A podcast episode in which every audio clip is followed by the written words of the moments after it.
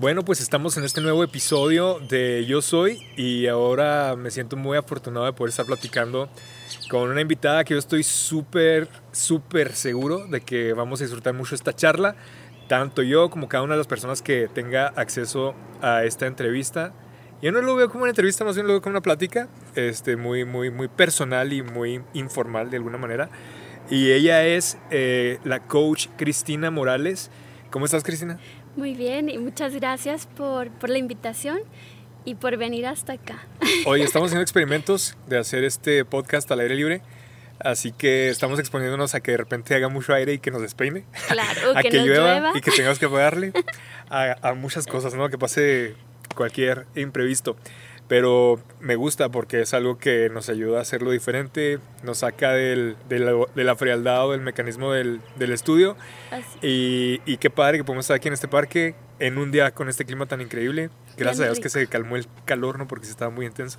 Ya nos íbamos a broncear, pero nos mandaron nubecitas, Sí, así que ya todo el set bien Oye, padre. Sobre todo en estos días que no hay nada de que broncearse, ¿no? Y bueno, Cristina, vamos a entrarle. ¿Cómo la ves? ¿Sí? Muy bien. Oye, ¿quién, ¿lista? ¿Quién dices tú que tú eres? Ay, muy buena pregunta, Eduardo. Em, pues tengo muchas. Es que eh, por ahí una vez me dijeron así como insulto que, que era como actriz. Y me doy cuenta que sí, efectivamente me la he ver, pasado ¿cómo que como... ¿Te dijeron que eras como actriz? Yo creo que era como insulto, ah, pero Ajá. cuando te das cuenta que realmente andas haciendo muchos personajes y te pudiera decir tantos personajes que en toda mi vida, bueno, ahorita tengo 48 años, casi 49, aunque mi voz parece de, de 15. De 10 años, de 11. Por eso les digo mi edad, eh, para Ajá. que no vayan a creer que no, ¿No has estoy pensado tan en vender tu voz? Sí, de que No sé, un personaje de Pixar o algo por el estilo. estaría padre. Ahorita que se necesita ser más creativo, Yo voy digo a que podrías hacer pensarlo. algo así como unas eh, redacciones de, no sé, algo así como palabras tranquilizantes, relajantes y venderlas para que la gente se duerma en la noche. ¿Qué Como tal, que eh? yo digo que sí transmites una especie de paz, de calma. No, muchas gracias. Fíjate, Eduardo, que era algo de mis traumas, aunque no lo ¿Tu creas. voz? Sí, porque siempre fue así como que mi voz como de niña chiquita y que me hablaban por teléfono me preguntaban por mi mamá. Y yo, pues no, no está. Pero a veces te convenía cuando te venden tarjetas, dices, no, no está nadie. Pero en mi trabajo vendo material didáctico, tengo una Ajá. empresa desde hace 14 años. Total que no me sentía segura hablar por teléfono como vender mis productos. Total que tenía que ir y para esto ir y muy peinadita y muy arreglada porque era parte de mi seguridad. Sentía que el hablar como que no, no me iban a tomar en serio. Y hace, ¿qué te diré? Como unos dos años que empecé a tomar entrenamiento para hablar en público. Dije, me tengo que arriesgar, ya solo me falta cantar en karaoke. Oye, Pero- ¿dónde tomaste este entrenamiento? Aquí en Chihuahua. Pero todo empezó, ¿qué te digo? Como tres años atrás, casi cuatro, en los que elegí ser coach. Ujú. Entonces, pues me tenía que poner al público y atreverme a hacer cosas que no estaba acostumbrada a hacer. Por eso te digo que he cambiado mucho de personajes y a lo largo de mi vida, pues he sido de todo un poquito, pero los básicos. Mamá de cuatro hijos, tengo la tienda, soy empresaria, también soy coach, que ahora esta nueva personalidad o la nueva, la nueva actriz que soy, soy coach desde hace tres años, pero apenas ahora me siento ya con la con esa certidumbre y con esa confianza de poder acompañar a otros a descubrirse, porque antes no me atrevía. Voy a regresarme tantito a esta experiencia que dijiste y que yo creo que por algo se quedan marcadas esas experiencias. Cuéntanos, ¿no? O sea, ¿qué hubo en ese contexto de que te han dicho actriz? ¿Por qué lo sentiste como un insulto?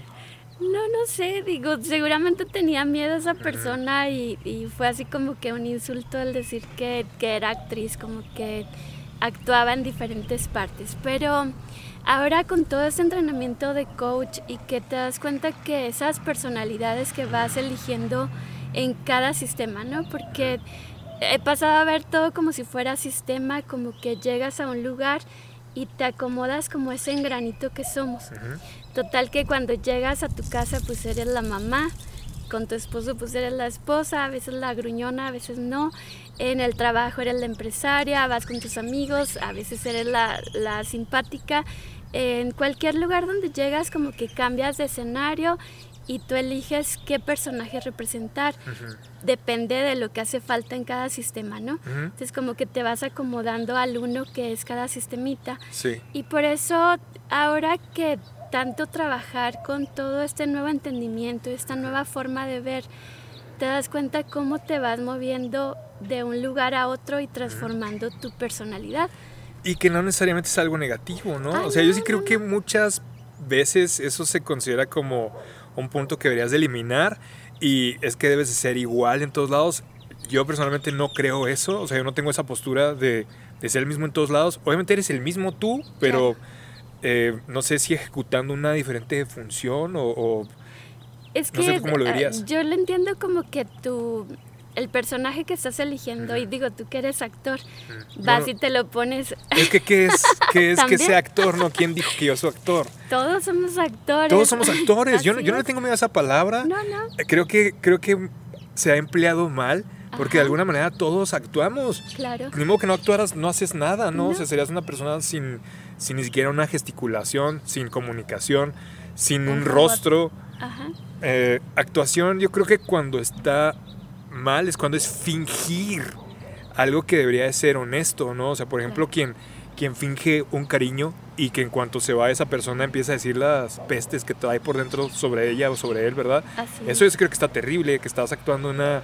o que estás de lisonjero o que estás adulando. E, esa parte yo sí creo que no, ah, no, está tan cool. Y no me refiero a eso, más bien a lo que me refiero es que cómo cambias de, de, actor en, en diferentes escenarios. La vida te va llevando a, a diferentes escenarios, que ya aquí me toca hacer este personaje, pero más allá en, el, en tu pregunta de quién eres.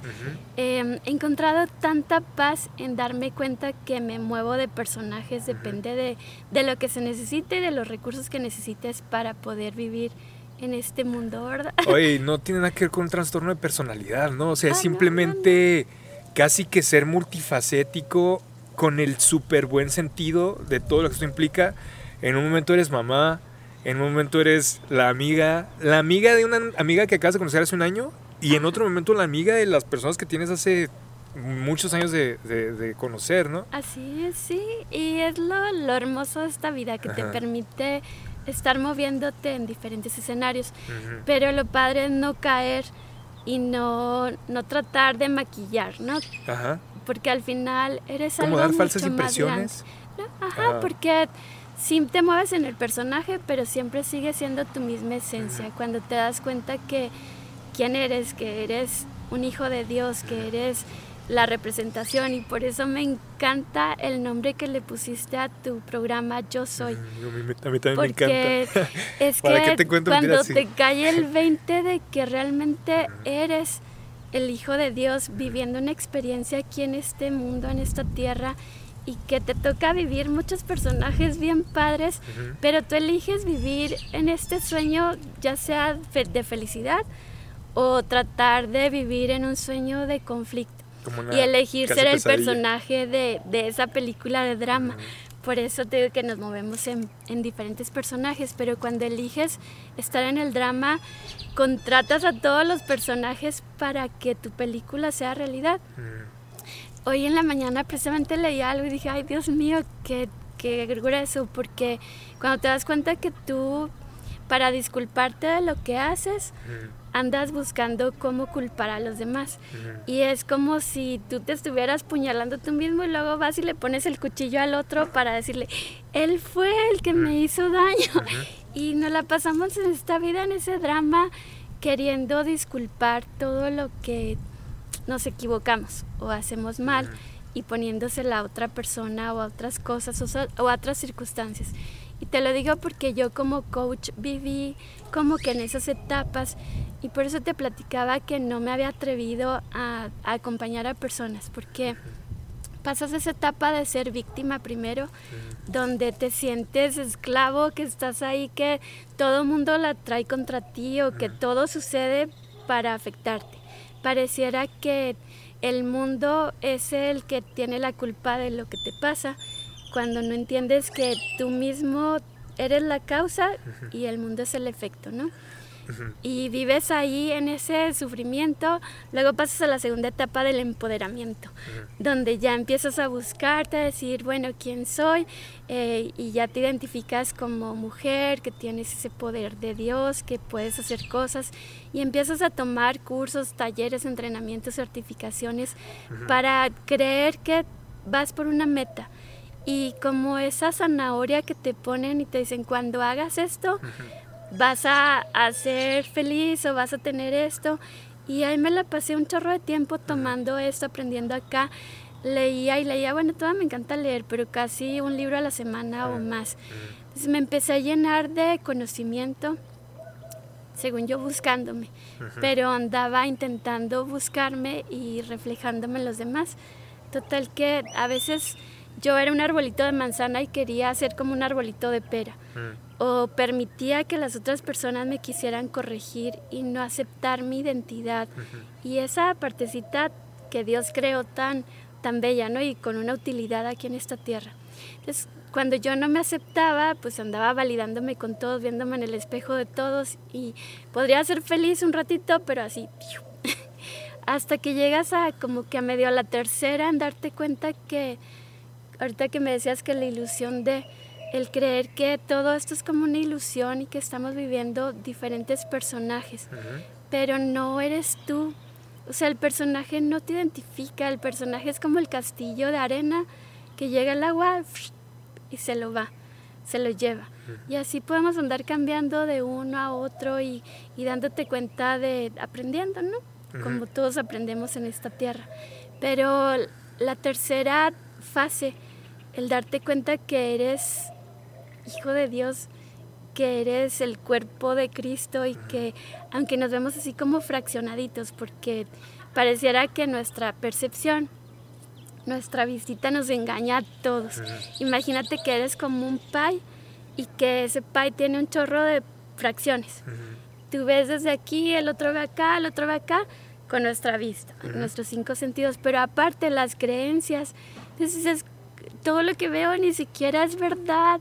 Yo estoy viendo una partecita y el otro una parte. Y hoy le contaba a uno de mis hijos porque estaba muy enojado porque su papi le, le quiso poner cebolla a las enmoladas, ¿no? Y él, es que ¿por qué quieres que me las coma como tú dices? y ahí empezó la discusión. Pero... O sea, si a mí no me gusta la cebolla, ¿por qué me la quieres sí, obligar? pero yo le decía a él, Imagínate, puedes tú ver desde el lado de papá que él quiere poner el platillo bien bonito y darte algo padre. Pues de qué te sirve enojarte con eso. Simplemente tú puedes cambiar la percepción. Y eso es lo que yo le decía. Imagínate que estás en una habitación gigante, que hay un globo grande, grande, grande y hay dos personas. De un lado está el globo azul y el otro es blanco. Entonces el que ve blanco, pues él dice es blanco y el de acá es azul. Y los dos están enojados porque no pueden ver lo que el otro ve.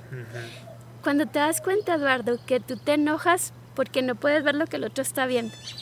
Y nuestra percepción está así tan fraccionada, tan chiquita y nuestras, la vista y las creencias que aparte te dijeron que lo vieras de este color y por aquí por allá hasta que uno de ellos elige moverse.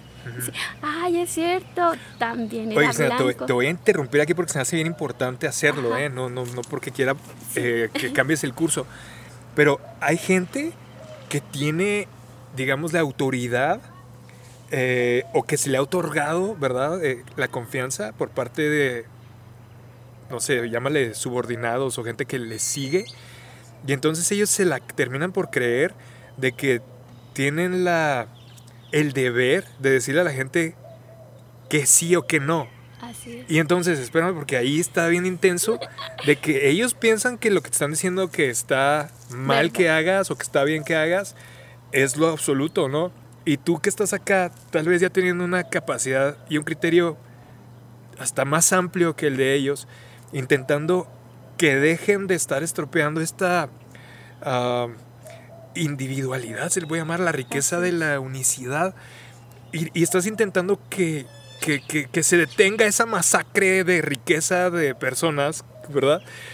Eh, pero que la gente casi que te ve a ti más bien como la loca o, o como la que estás afectando el orden, siendo que tú estás súper consciente de que no, de que tú estás queriendo como que todos vean la luz, digamos así. es. ¿Cómo, ¿Cómo se trabaja con ese momento?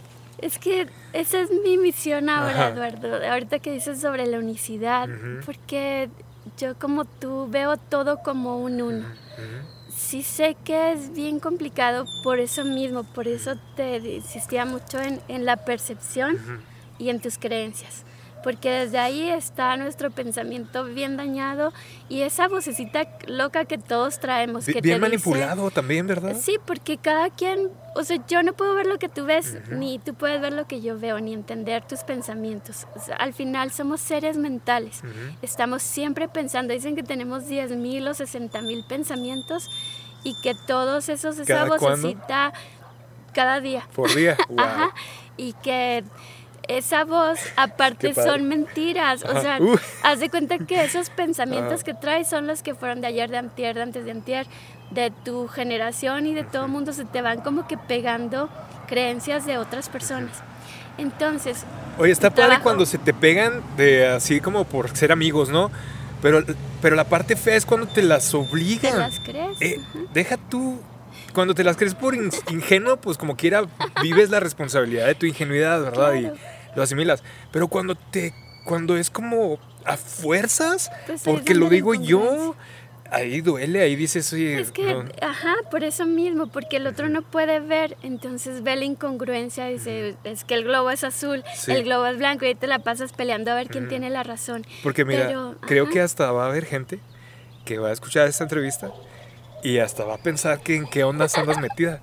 Que Sí, lo Pero sí me explico, ¿verdad? Sí, y que tú estás así como que lamento mucho que vayan a pensar eso, pero no. Y es casi como estas películas en donde el que está cuerdo lo empiezan a acusar de lo- locura y que este Pues sí compa dice, estoy pues, ¿y ¿cómo me loquita". defiendo de...? Pero es que todo ese entrenamiento de coach me llevó a darme cuenta de la importancia de la forma de observar. Porque yo como coach, que me entrené en modelo no humanista muy europeo, que no puedes intervenir. O sea, no puedes decirle aunque tú sepas, al de por aquí, por allá, por allá. De plano. Porque yo lo llevaba a que tomen acción, ¿no? Tú estás aquí, quieres ir allá, ahora sí, ¿qué vas a hacer con este hueco? ¿Cuáles son los pasos Y a el seguir? coach es como una escalerita que te hace llegar de aquí a allá, un instrumento. Ajá. Pero de lo que me di cuenta es que pocos eran así como fieles porque te boicoteas y te boicoteas y te boicoteas. Y aunque quieras llegar, no puedes porque tus creencias no te lo permiten.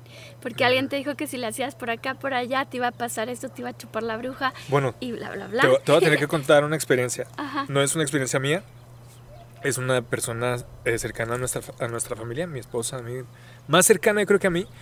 Resulta ser que eh, esta persona asistía a una iglesia, eh, ni siquiera a Chihuahua para que no empiecen a hacer como sus conjeturas. En su iglesia empieza a involucrarse una iglesia recién nacida, de cero, ¿eh? O sea, de cero. Personas que venían del, ex- del extranjero, de un país eh, latinoamericano, a, a- a fundar una iglesia.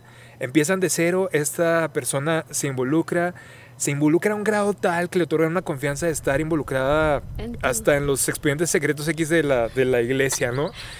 Súper querida, la mimaban, la consentían, le decían, la, la tenían así en Todo. pedestal. Ajá. De repente se le ocurre a esta persona cambiarse de trabajo. O sea, porque quiso, porque pudo, porque se le antojó, ¿verdad? Entonces a la hora de que se cambia de trabajo, los líderes de la congregación, los pastores de esta iglesia, le mandan llamar y le dicen, oye, ¿qué, qué, qué onda? O sea, ¿por qué te cambiaste de trabajo? Pues, ¿cómo? ¿Por qué? Por- porque tuve una oportunidad, la quise aprovechar, quise. Porque quise, o sea, todo se resumía en porque y como quise, dijo ¿no? el Lucerito, y ah, Y, o sea, y, y cuál es, es que es la verdad, ¿cuál es el gran problema? Pues sí. Y, y como una pregunta legítima, ¿no? ¿Dónde está la el falla? problema. Bueno, pues ¿sabes qué? Que eres una rebelde. Que nos debiste haber avisado. Que lo que estás haciendo es este, tener tus arranques de hacer lo que se te da la regalada gana y te vamos a poner disciplina.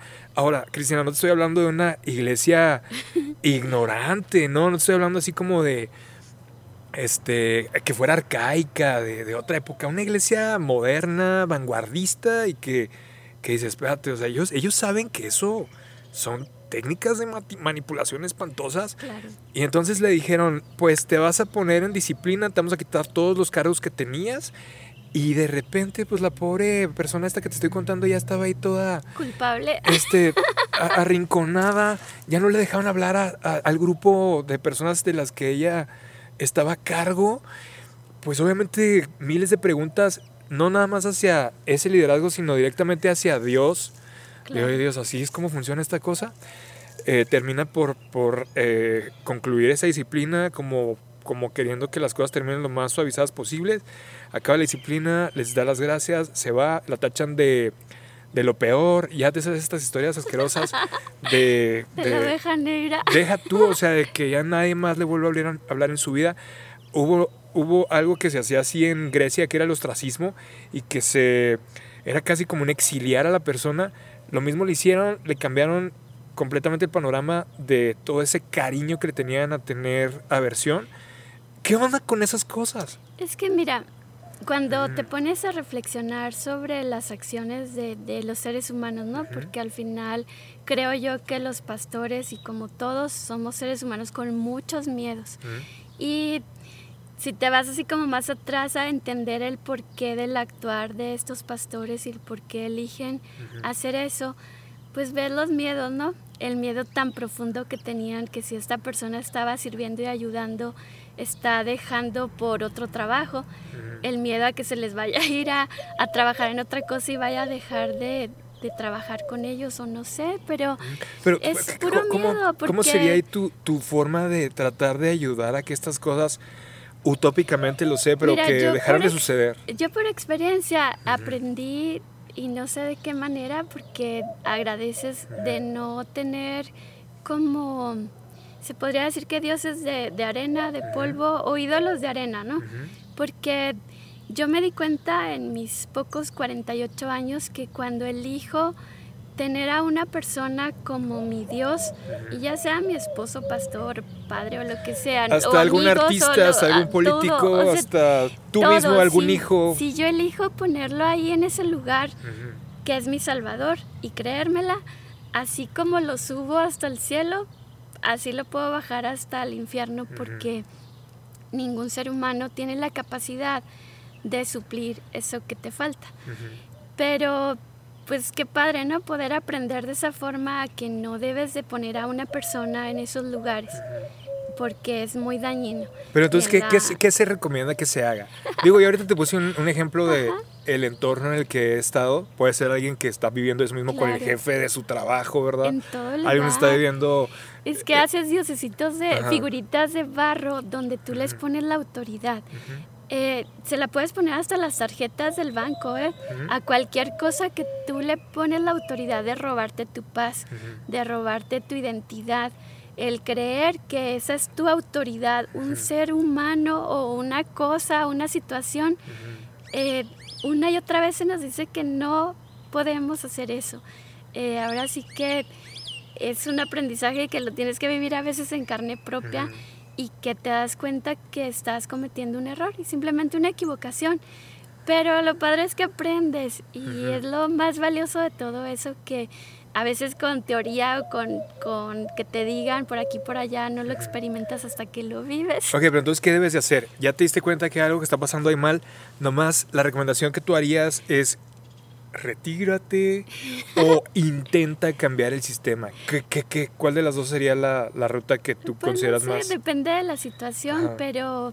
Porque de alguna manera la retirada también puede ser válida, pero también hay quien lo puede ver como, ¿cómo vas a dejar a todos los demás que sigan siendo parte de ese maltrato, de pues ese abuso? Cada quien te va a ver desde sus miedos y cada quien va a permitir que te maltraten.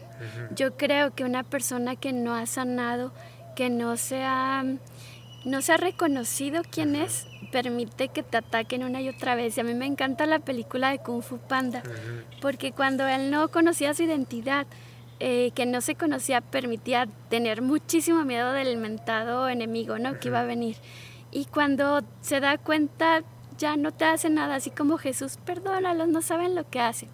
Y cuando te das cuenta que cada quien anda en su papel, en su en su actuando lo que le toca desde sus miedos, porque al final a muchos líderes les tienen muchísimo miedo.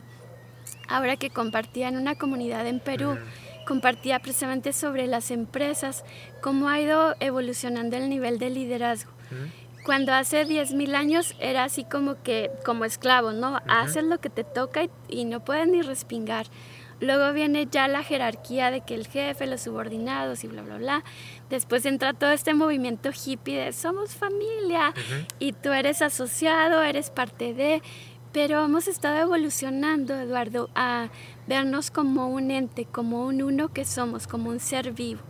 Y cuando logras ver eso en todo, ya sea en una iglesia, en tu familia, que es la primer célula, en tu trabajo, a cualquier lugar a donde vas, que eres uno y que eres un mismo cuerpo y que todos son tan importantes como todos, todos con diferente nivel de responsabilidad, pero importantes. Y ya no le vas a dar la más importancia al que se cree que es el jefe o líder o bla, bla, bla, porque al final es tan importante uno como otro, simplemente se están conectando para hacer que funcione algo mucho mayor.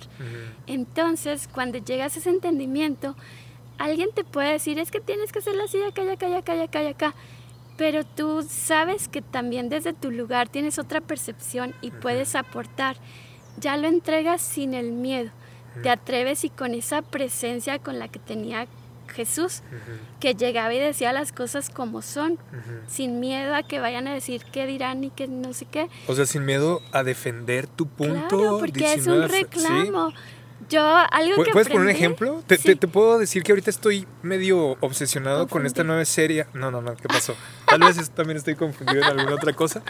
Pero estoy con esta nueva serie de Last Dance, de, donde está haciendo un documental de lo que fue la última temporada en, lo que, en la que los Bulls de Chicago, cuando estaba jugando Michael Jordan, ganaron el campeonato. Y entonces te enseñan un poquito de cómo es una radiografía de las relaciones que vivían el dueño, el coach del equipo y los jugadores y de alguna manera también los aficionados, eh, los, los, que siguen el deporte, ¿verdad? Y al equipo. Y entonces te das cuenta que el dueño era un ególatra de lo peor, una persona que solo pensaba en números, en dinero y que empieza a sentir celos de los jugadores. O sea, que los jugadores eran más populares, más aplaudidos, más queridos por la opinión pública que él mismo. De hecho, medio medio trastornado este dueño porque sí se le notaba que necesitaba corregir cosas internas. Empieza a maltratar a su coach, inclusive haciendo cosas como de que se casa la hija del dueño. Bueno, el manager se casa su hija, invita a la boda a todos los jugadores, pero no invita al coach. ¿Sí sabes cómo? Así como mensajitos la esos. Exclusión. Sí, sí, sí. Y entonces, obviamente, también los jugadores empiezan a, a sentir cierta aversión contra el dueño esas relaciones que uno piensa que nada más a uno le están pasando, pasan en todos lados, aún siendo el 2020 y aún con toda esta evolución que tú mencionas, que ya no estamos en la esclavitud como en la época más salvaje, pero, que sigue pasando, ¿verdad? Pero tú lo permites cuando otra vez si no tienes una identidad correcta, vas a permitir que te hagan lo que quieras. Pareciera que la víctima elige buscar. A veces pienso que somos como moscas y que, que estás, te sientes culpable porque hiciste algo que no te gustó, no sé. Y vas y empiezas a, maltratar al otro hasta que te tira el trancazo y dices, ay, ¿yo qué le hice? Y empiezas a generar muchas cosas. Usted, el que se creía como el dueño del, del, de todo el equipo, pues seguramente con sus inseguridades y sus miedos empezó a generar toda esa película de drama y a creérsela, porque lo crees y empiezas a buscar y hacer que todos actúen como tú, porque vas atacando, ¿no? Atacas, te atacan, te atacan y todos atacamos. Pero otra vez, a mí me gusta dar mucho un ejemplo con lo esto del reclamo y la queja, porque cuando aprendes qué es un reclamo, es cuando tienes tanta paz y te atreves a pedir las cosas. Y lo hago con un ejemplito que me gusta mucho. Vas a un restaurante, traes un chorro de hambre. Dices, se me antoja una sopa de brócoli. Y llega el mesero con la sopa de brócoli y empiezas a comértela y te das cuenta de que estaba congelada. ¿Te ha pasado? Ah, algo parecido, no precisamente con sopa de brócoli, ¿no? Bueno, para las personas que nos están oyendo, seguramente van a escuchar un cambio en la atmósfera, ¿verdad? Así es para las personas que nos están viendo, va a ser mucho más evidente que tuvimos, hicimos un cambio de set, de escenario, de ambiente, porque se nos vino una... Intento de aguacero. Pues no sé, yo creo que sí va, a llover, ¿no? Pero justamente lo, lo, anticipamos al inicio del programa, dijimos que estábamos corriendo todos los riesgos. Así es. Y estaba como era parte de las posibilidades y pues pasó. Entonces, los que están viendo, pues ya se dieron cuenta que ahora no estamos en un parque, estamos en una sala. Los que están escuchando, pues de repente van a ver, van a sentir un brinco ahí en el audio, ¿no? Pero justo esto que pasó, antes de continuar con el, con el, con el punto en el que estabas y que lo tenemos muy identificado, yo, yo te pedí que agarráramos esta situación para hablar sobre otro tema que hace muy complicadas también a veces las relaciones entre personas porque la percepción de uno es distinta a la del otro, la interpretación que le damos a las cosas es distinta de uno y distinta a la del otro. Y en esto que acaba de pasar, yo te decía jugando, te decía, hay quien lo puede ver como que es el chamuco, ¿verdad? Que está queriendo interrumpirnos pero no se va a salir con la suya. ¿sí? Y tenemos que eh, luchar en su contra para que la verdad sea dicha. Esa es una percepción. Esa es una interpretación de todo este acontecimiento diminuto. Pero hay otras personas que dirían, claro que no. Esto no es el chamuco, esto es Dios queriendo impedir que estos muchachos estén de herejes, ¿no? Por así decirlo. Eh, ¿Qué onda ahí? O sea, ¿cómo le haces para que alguien termine cediendo? Porque va a ser una estira y estira. Ahí no es una estira y afloja, es estira y estira. Los dos quieren ganar, los dos quieren decir que tienen la razón. Pasa en todos lados. ¿Qué onda? ¿Qué se hace en estos, pues es en que estos es el casos? Juego de la vida, Eduardo, nos la pasamos queriendo tener la razón y andamos jugando siempre con ese de tú tienes la razón, yo tengo la razón. Por eso te platicaba del globo, porque uno dice yo tengo la razón, el otro dice yo tengo la razón y ambos no se dan cuenta. Yo creo que lo más padre sería ponerte en medio, ¿no? Ser neutro, porque ni tan Ser el globo. Ajá.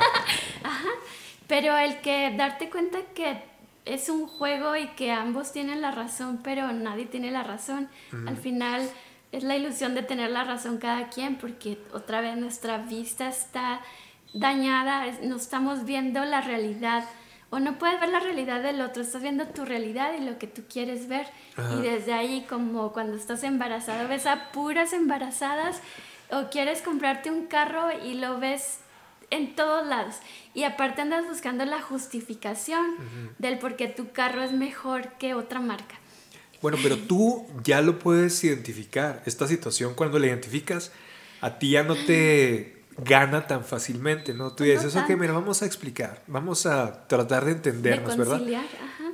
Pero tú porque ya tuviste ese acceso a esa información, a ese conocimiento, a esa formación también, tú nos has platicado un poquito de que has estado muy metida e, en todo esto, eh, pero prácticamente si encontramos a dos personas discutiendo sobre esto, empezarían a ampararse o a anclar su argumento en mi relación con Dios es mejor que la tuya, o a mí me está diciendo esto el Espíritu Santo, o yo tengo una revelación más alta. Oye, ¿qué onda con esto? Eso es una, eso es, perdóname, pero eso es basura. Eso es. ¿Qué onda? ¿Qué es, ¿Cuál es la, la, manera en la que tú dices esta sería la forma amorosa, inteligente, ah, sabia, conveniente de, de abordar o, de, tomar este tipo de, situaciones que pasan en los matrimonios, que pasan entre padres e hijos. parece como que somos muy creativos, pero no.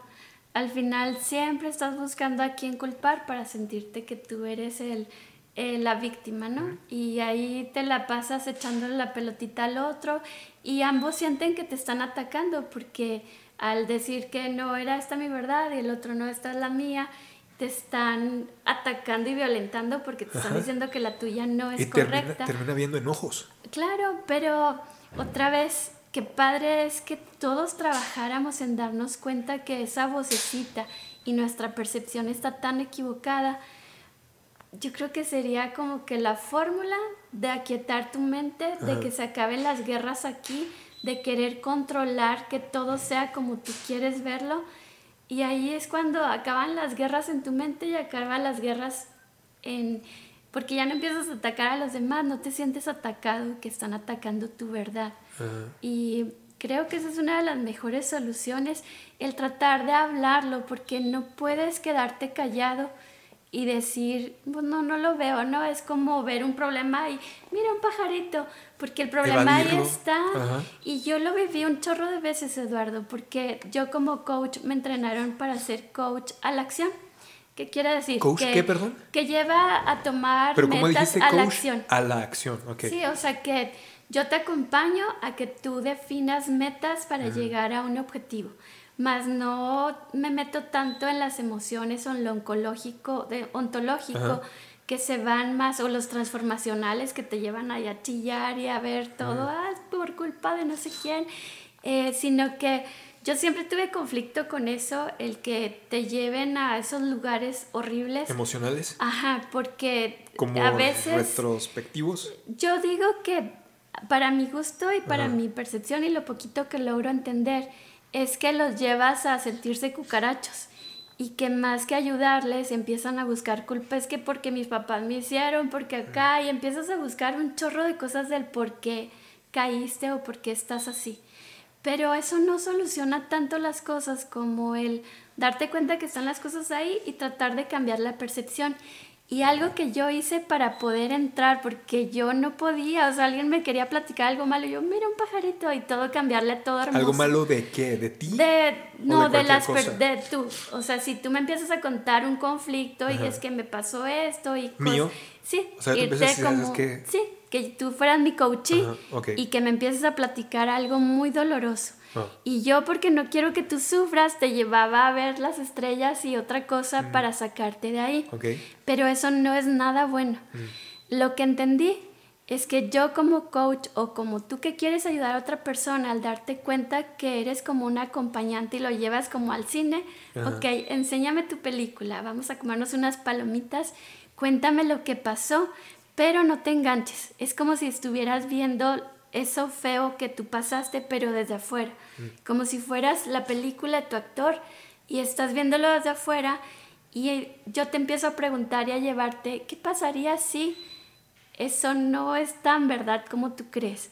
Entonces el darte cuenta que esos pensamientos no, no son tan realidad, como tú los crees, ni la historia es tan real como tú la crees. Entonces te ayudo a que cambien los personajes, que cambien la percepción y ahí es cuando sanas porque te das cuenta, tienes empatía y compasión por los personajes que tú creas que te hicieron daño y los sanas al verlos de otro punto de vista y al darte cuenta que ellos tampoco supieron qué hacer, ni tú porque hiciste lo que pudiste con lo que había, ¿no? Con ese escenario, con tus miedos y con tu todo, actuaste y caíste en esa situación tan dolorosa.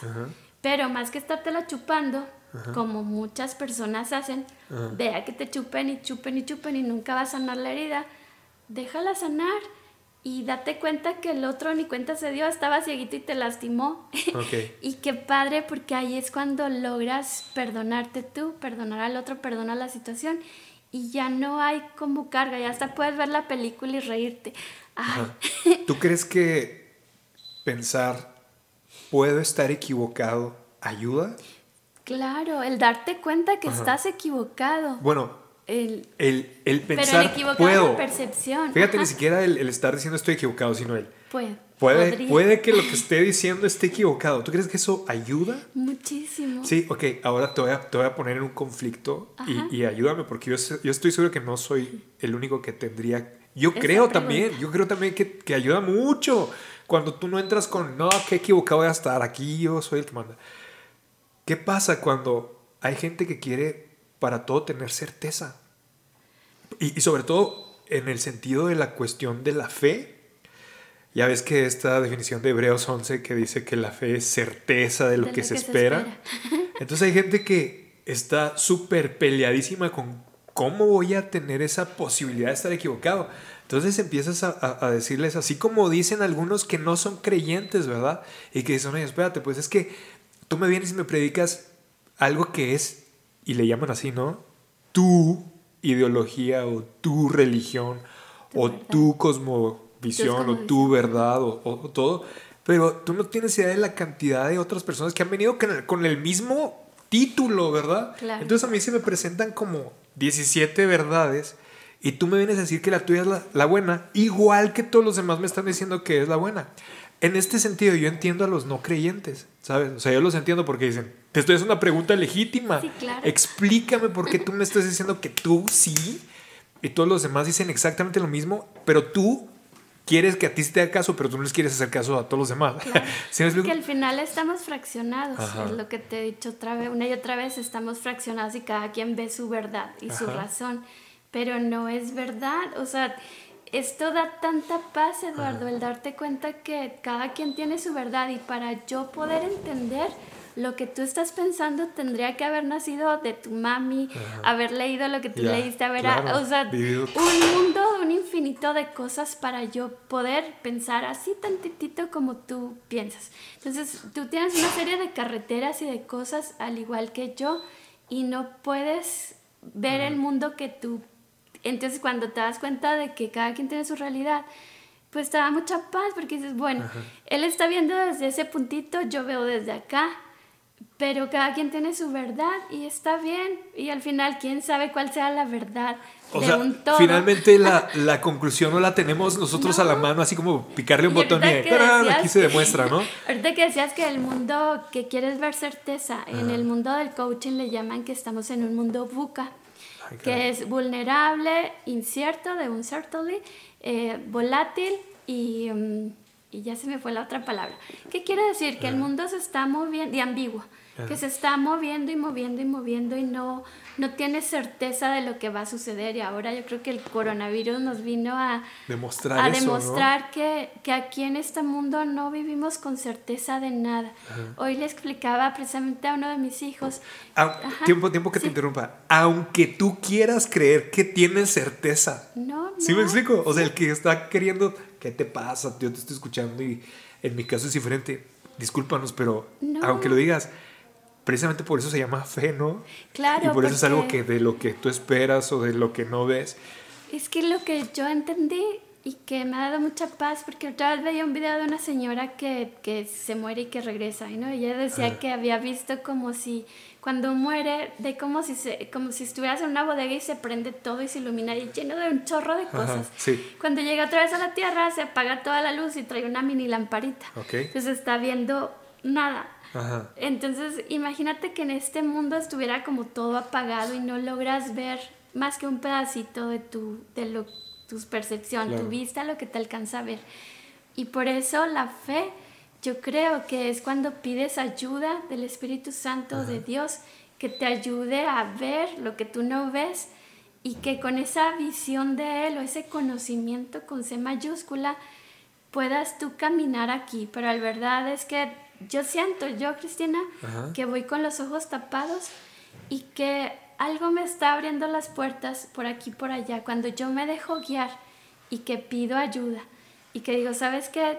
No logro ver y quién sabe si sea verdad lo que estoy creyendo, pero por favor, ayúdame, este pensamiento me está generando mucho conflicto y se te manifiesta un dolor de cabeza, dolor de estómago, enfermedad o cualquier cosa y sientes esa intuición, ¿no? De que cuidado. Entonces vas y pides ayuda y ahí es cuando tú confías. Yo creo que esa es la palabra confianza. Confías en que Él que lo ve todo te va a ayudar y que su palabra que dijo el Espíritu Santo está aquí, que te va a guiar. Es tu maestro, tu, tu traductor y te va a enseñar lo que es y para dónde moverte. Y por eso ya dejas de ser un actor de lo que tú crees, sino que te estás dejando mover ¿A dónde me vas a llevar? ¿Dónde soy útil? ¿Aquí o acá o acá? Y te permites mover a cualquier lugar con ese deseo de ser útil y de ser guiado por esa confianza, esa fe, esa certeza que es Dios. Nada más Dios es certeza. Tú no, aquí en esta tierra no puedes tener certeza. Sí. Ok, fíjate, ahorita tú dijiste, Cristina, que cada quien tiene su verdad. Sí, claro. Entonces, en el mundo de los dogmas, y en el mundo de las verdades absolutas, hablar de cada quien tiene su verdad es hablar de verdades relativas o de verdades relativas. y les crea un conflicto, ¿verdad? Digo les crea para no quererme etiquetar yo en ninguno de los dos bandos. Sigo intentando como mantenerme lo más eh, sin polarizarme. Pero que los, los, los, conozco estos dos bandos, ¿no? El mundo del que dice la verdad tiene que ser absoluta y la, el mundo del que dice, no, cálmate, o sea... Es relativo. puede ser que la verdad sea absoluta, pero tú y yo no tenemos capacidad de conocer el 100% de, de, de, la verdad o de las realidades. Entonces, ¿cómo le haces tú para conciliar estas, estas ideas de quien dice, ¿cómo, ¿cómo yo voy a tener mi verdad? Tú vas a tener tu verdad si hay una sola verdad, ni modo que haya dos. Sí, sí ya ves estas discusiones medio... Sí, claro, pues eh, te digo, siempre yo tratando de observarlo como esa polarización, que ni es tan buena ni una ni otra. Al final yo ahorita lo que sé es que no sé nada y que no entiendo nada y que es como si no tuviera el guion de mi vida y lo estoy pidiendo día a día, ahora que me toca hacer, qué voy a hacer. Pero yo sé que soy un instrumento y no tengo certeza ni puedo observar como un todo porque mi capacidad humana, mi poquita percepción no me permite ver la verdad o la certeza o el conocimiento. Sé que lo puedo pedir y se me dará en su momento, pero no soy como ese sábelo todo y al ver a los otros como que, que están luchando como niños chiquitos, no, mi papá es bombero, no, el mío es policía y, y, te das cuenta de eso y encuentras paz, eso bueno, al ratito se van a dar cuenta. Oye, pero ahorita que mencionas, solo sé que no sé nada, me, me hiciste recordar el libro de la apología de Sócrates, en donde él decía que si alguna persona, él la oía decir que sabía lo que estaba enseñando, inmediatamente él como que se ponía en, modo de cautela, ¿no? En modo de, no hombre, a este no le hago caso de nada, ¿verdad? Y de hecho, recientemente acabo de olvidar, digo, no que lo acabo de olvidar, no lo tengo, en eh, eh, específico, ¿cómo se llaman estos ah, investigadores que, que, que les surgió la idea de que las personas que menos saben sobre algo son las que más alardean de saber? Precisamente porque su ignorancia les impide estar conscientes de que, de que no saben nada, ¿verdad? Entonces, fíjate, esto que tú dices de yo solo sé que no sé nada, yo lo aplaudo, yo lo aplaudo, o sea, yo, yo me siento mucho más en confianza y, y, es más, hasta, hasta dispongo más mis oídos a escuchar a alguien que admite sus límites que alguien que se jacta de tener todo el conocimiento. Oh, qué miedo a esas personas, Cristina. A esas personas yo ya les le corro y me llevo al que puedo así de sacarlo de problemas, ¿no? De ese tipo. Te digo que la apología de Sócrates, él decía que estaba muy intenso cuando alguien se jactaba de saber todo, sobre todo en un tiempo en el que vivimos en la especialización claro. de las diferentes ramas que hay, ¿no? Por decir algo, en la ciencia y que la los que tienen especialización en alguna de esas micro ramitas se dan cuenta de que aunque le dedicaran mil vidas, ¿verdad? A, investigar y a profundizar más, no les daría abasto. Entonces yo creo que esta parte de admitir límites es mucho mejor. Mira, hasta respiraste así como de... descansas Ajá, como que descansas más. Pues sí, te quita la responsabilidad de todo y de creer que tú tienes que hacer todo y que está en ti en tus fuerzas, ¿no? Porque al final sí está en el poder de Cristo, de Dios, de la parte de Él que somos como un todo, el crear cosas, co-crear con Él. Pero nuestras limitantes, nosotros como chiquitos, pues fabricamos cositas chiquitas. Muchas cosas que, queremos darle explicación a todo para nosotros mismos sentirnos seguros, ¿no? Y te lo crees. yo, yo me puse a investigar las diferentes posturas que había sobre cuántos cuánto tiempo, cuántos años tiene la creación. Entonces te explicaban que había una postura eh, que habían medido los años de las generaciones que vienen mencionadas en la Biblia desde Adán hasta pues los últimos apóstoles que, que vienen registrados ahí y a partir de ahí pues según los, los años históricos ya mucho más al alcance de, de nuestra historia. Ajá. Y entonces ahí calculaban y decían, bueno, en base a esto tenemos entre 6.000 y 8.000 años, decían ellos. Era una postura, pero se hizo un absoluto. Y entonces empezó a haber gente que decía, claro que la Tierra es súper joven y que cuando salieron las ideas estas de la evolución, donde empezaban a mencionar millones de años, pues se quebraban, ¿verdad? Dicen, claro que no, y que eso es del diablo y todo. Yo veo cómo las generaciones van teniendo un poquito más de flexibilidad. Y ahorita veo a los adolescentes creyentes que ellos no, no, no ven disasociado lo uno de lo otro. Y ellos dicen, ¿y qué tal que el hágase la luz es el Big Bang?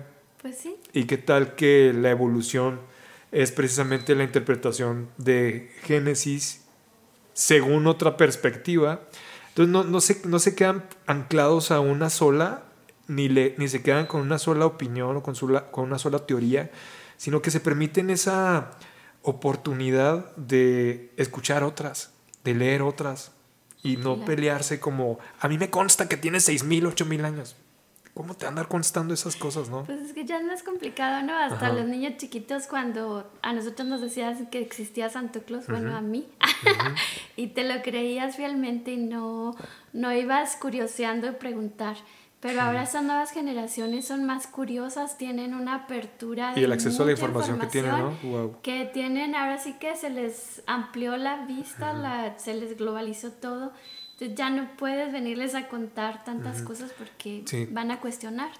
Yo, sí creo que es una época en la que las mentes cerradas definitivamente van a, van a tronar, ¿no? Se van a quedar, eh, no sé cómo decirlo, obsoletas, se van a quedar rezagadas y que quien se quiera mantener defendiendo una postura arcaica que ya a todas luces está demostrado que está mal, va a ser como quienes defendían que la Tierra era el centro del universo, ¿no? Claro. Eh, Terminando ya todo esto, ahora sí vamos a platicar de la crema de brócoli. Ah, sí, la mentada crema de brócoli. Es que te quería comentar de cómo yo lo entendí, los, el entender el reclamo, porque nos podremos quejar, pero no sabemos reclamar. El reclamo, aparte de que trae una queja, trae una petición. Entonces ponía un ejemplo así bien simpático para que tú entendieras. Y te comentaba que cuando llegas a un restaurante con mucha hambre y quieres una sopita de brócoli, llega tu sopita y te llega toda congelada por abajo. Total que tú tienes tres opciones. La primera, pues te la comes y haces tu berrinche y empiezas a gritonear y ¿qué les pasa? ¿Y por qué me trajeron esta sopa tan horrible? Háblenle al chef, háblenle al mesero, háblenle al dueño y empiezas a despotricar. ¿Qué es lo que pasa? Se llevan tu sopita, lleva el mesero allá adentro y, y le escupe y te la trae tu sopita. ¿Qué generaste? Pues que todo el mundo se enojara, que el ambiente emocional y que todo fuera tóxico. Y al final te comiste tu sopita caliente, pero con un regalito. La otra, el otro extremo, es comerte la sopa y decir, ay no, pobrecito, es que le voy a hacer daño, capaz de que van a correr al mesero o van a correr al chef y qué vergüenza, o que me digan que yo me atrevo a pedir, que van a decir de mí, pues me la trago, pero salgo de ahí y voy y les digo a todo mundo que el restaurante es una guacala que no vaya. Mm. En ambos extremos haces muchísimo daño porque no te atreviste a, hacer un reclamo. En cambio, cuando tú dices, bueno, pues quién sabe, tal vez el chef ni cuenta se dio y el mesero agarró la sopa, no, y no pasa nada. Le dices al joven, joven, ¿me la quieres calentar? Con todo el amor y con todo el saber que tú pagaste por ello y que lo mereces. Eso es hacer un reclamo el pedir las cosas que son correctas. El otro, la otra era una queja nada más que no traía ningún beneficio para nadie, ni para la persona que se enojó, ni para los comensales, ni para el restaurante. Entonces, si tú no te atreves a hacer peticiones y hacer reclamos, pues la vida te va a hacer una y otra vez que te quedes ahí o calladito o enojado. Y ahí te la llevas polarizado entre esas dos, entre esas dos opciones, ¿no? Por eso es bueno que cuando algo no te gusta, te atrevas a decir, mm. es esto. Y esta es la verdad, así como lo hacía Jesús en su tiempo, mm. él se atrevía a hablar y a hacer peticiones y hacer las cosas como, como se debían, pero sin ningún temor de que qué van a decir de mí o que tengo que despotricar. Y en eso encuentro mucha paz, el darte cuenta de que tenemos y debemos de hacer reclamos y pedir las cosas y no permitir maltrato. Porque ahora, como tú decías, que los nuevos chavos ya no los podemos engañar tan fácilmente, estás viendo cómo llegan a un trabajo, duran tres, tres meses y es un mundo de tiempo. Pero no tienen pertenencia, no, ya no aceptan el maltrato del jefe o que les dijeron o que les hicieron una mala cara y así cambian Pero, ¿tú crees que esa hipersensibilidad es uno de los extremos? Pues también. Sí. Pero más que no se sienten que pertenecen. Y más mi tema y lo que lo quisiera guiar es al, al, al saber que eres parte de un todo, de un uno. Llegas tú a trabajar a algún lugar y qué padre cuando te sientes uno solo, ¿no? Mm, increíble, ¿no? cuando todo embona, cuando las cositas se están dando. Pero es tan complicado, a veces no nos damos cuenta, Eduardo. A mí me llegó la revelación de entender que somos como bebés chiquitos y a veces el bebé no puede ver, ve sus piernitas y piensa que no son parte de él. Entonces las está viendo y las toca y no las reconoce. Y así nosotros estamos ahorita, que no podemos reconocer que tú eres parte del cuerpo también que yo soy otra parte del cuerpo, que todos, todos somos útiles y todos tenemos diferentes niveles de responsabilidad, pero todos somos importantes. Y ahí es donde la ley de la jerarquía, la ley de la inclusión, la ley del dar y el recibir, pues todo tiene que estar en equilibrio, porque si se desequilibra algo, pues has visto cómo se están cambiando de trabajo los chavos. Entonces tenemos que ser muy sabios el que, el que donde llegues te conviertes en uno solo. Y por eso yo te comentaba que amaba tu título de Yo soy, porque cuando entiendes que tú eres el representante de Dios también aquí en esta tierra, que eres el Hijo de Dios, pero en una partecita fraccionada y que estás observando la vida desde tu pedacito, pero no te tienes que enojar porque el otro no ve como tú ni hace las cosas como tú. Es como si mi mano derecha se enojara con la izquierda porque esta trabaja más y la otra no pero al final todas son útiles para el cuerpo y todo es útil. Creo que todo lo que estás diciendo lo estás diciendo con una intención de ayudar, de contribuir, de generar mejor comunicación, de aportar. Sí, ¿verdad?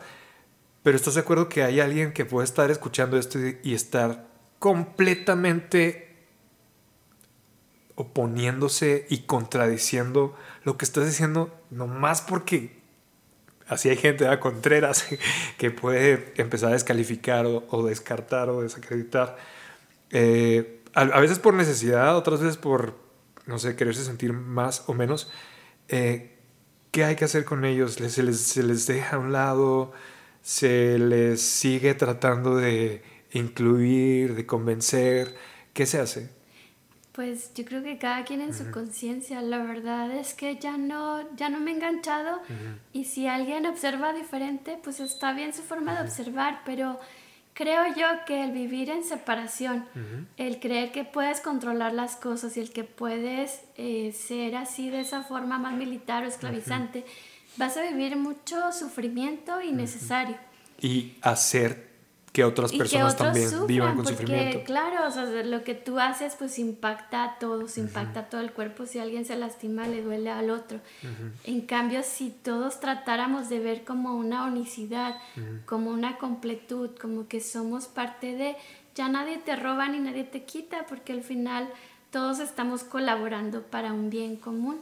Y sí sé que podría ser como muy alucinado, pero qué padre que pudiéramos llegar a ese entendimiento. en nuestra casa, con nuestra familia, con nuestra pareja, con todo. Ahora, no, no es algo que tú tuviste desde mm, hace muchos años, es algo muy reciente. Claro. Eh, ¿Cómo se marcó eh, la diferencia? O sea, ¿dónde viviste las, las diferencias de las atmósferas?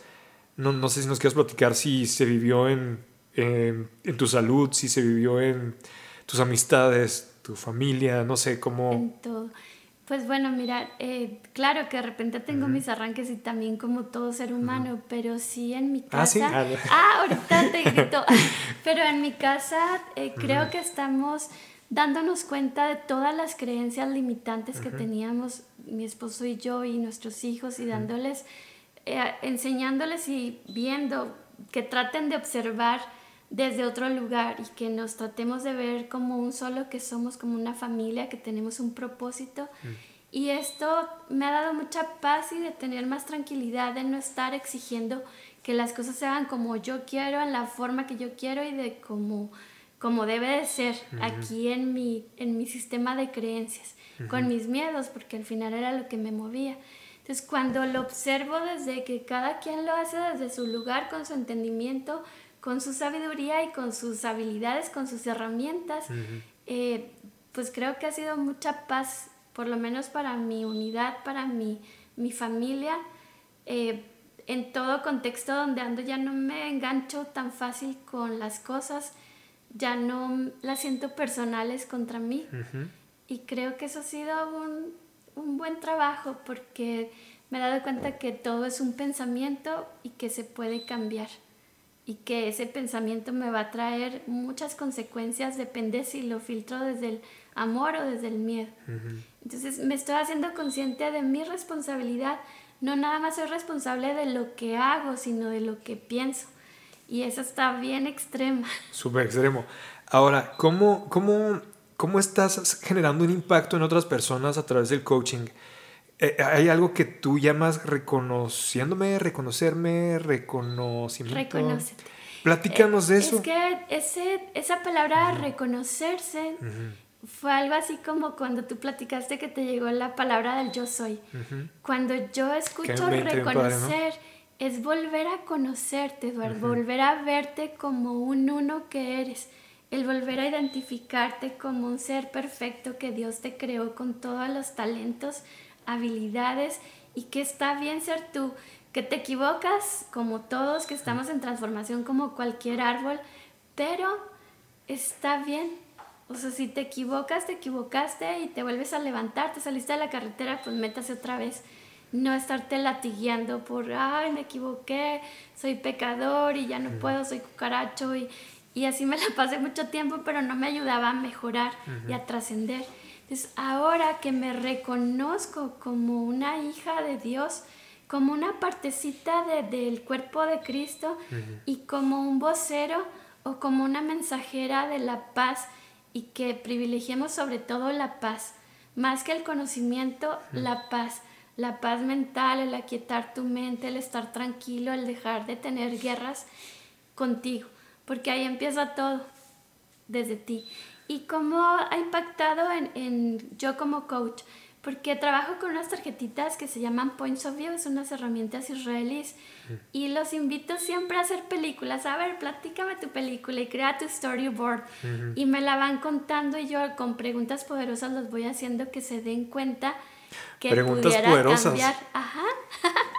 que pudieran no, no ¿Vas a soltar ninguna de esas o sí? que pueden cambiar su forma de observar. Y cuando llega ese clic, dice, ah, ya me di cuenta. Y que no es lo más importante la meta o el objetivo o las cosas que tú creías que necesitabas, como el decir, ah, voy a luchar por un Ferrari o por esto, sino el darte cuenta que las cosas van a llegar en su momento, lo que necesitas y como se debe, pero que debes respetar un todo. Han estado trabajando mucho con escuelas de gobierno, porque yo por vender material didáctico eh, pues me toca estar involucrada con muchos de ellos, me di cuenta que hay mucho conflicto en sus, en sus ambientes laborales, mm. eh, pero tremendo, así cosas inimaginables. Y cuando los llevo a que se den cuenta de sus talentos, sus habilidades, que son tan importantes y cómo todo se acomoda en un sistema, depende de lo que se necesita y cómo se fraccionaron para todos son tan diferentes, pero tan importantes y que se empiezan a, a reconocer como ese ser diferente pero único, pero que es importante para el sistema. Y cambia el que ya no estén compitiendo, ya no se estén atacando, sino que simplemente aprendan a pedir ayuda. Y a que colaborar. cooperen, ándale. O sea, están diciendo. están colaborando. Ya no se están ayudando, están colaborando. Entonces saben que si uno es bueno para, la, para hacer la programación de esto, para hacer tal o cual, para organizar cosas, tú eres la asignada y todos se empiezan a respetar y todo va creciendo orgánico. Ya no es a fuerzas con el debo y tengo que, sino que todo es orgánico, se va moviendo de acuerdo a las necesidades del equipo. Ok, y bueno, yo creo que ya tenemos que ir cerrando, si no aquí nos van a dar tres horas. ¿Cómo se pueden poner en contacto contigo? Esto es, lo estás haciendo a través de una página, a través de, no sé, o sea, ¿cuál es la manera en la que estás trabajando y cómo pueden acceder a eso? Ok, Eh, bueno, gracias por preguntar.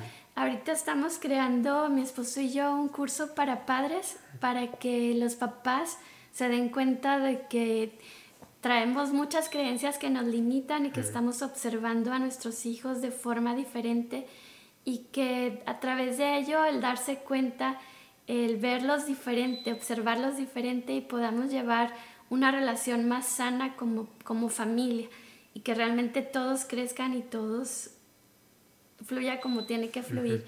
También eh, pues estoy trabajando con empresas, de repente doy coaching ahora con toda la tecnología por Zoom, como se puede y estoy a la disposición, ahora sí que con mi em, apertura y con ese saber que si me habla alguien es porque yo voy a aprender de esa persona, mm.